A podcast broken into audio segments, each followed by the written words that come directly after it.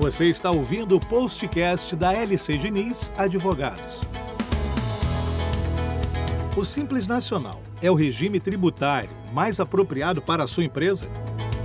Tratamos aqui sobre a importância da escolha do regime de tributação no planejamento tributário. Agora, vamos esclarecer em uma série de textos cada um desses regimes, pontuando suas vantagens e desvantagens. Começaremos pelo Simples Nacional.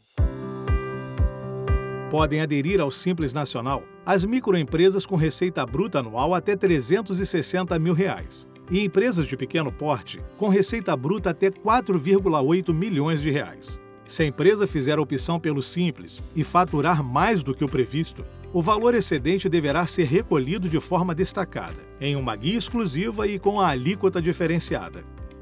O Simples abrange os seguintes tributos: IRPJ, CSLL, PIS/PASEP, COFINS, IPI, ICMS, ISS e a Contribuição para a Seguridade Social, CPP.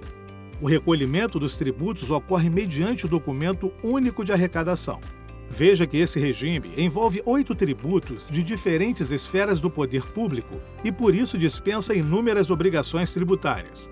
Simplificar a contabilidade significa economia com honorários do contador, redução de trabalho do setor financeiro e diminui a chance de haver algum equívoco na apuração. Mas, justamente por ser unificada a arrecadação, nesse regime não é possível aproveitamento de eventuais créditos. E para empresas que atuam em determinadas atividades, isso pode significar mais gastos com tributos. Outro ponto importante é que as alíquotas do Simples Nacional são reduzidas, mas recaem sobre o faturamento, não sobre o verdadeiro lucro da empresa. Por isso, as empresas que têm margem de lucro pequena ou que vêm apurando prejuízo pagariam menos se escolhessem a tributação pelo lucro real. Vale repetir aqui: não há fórmula pronta para a escolha do regime de tributação ideal.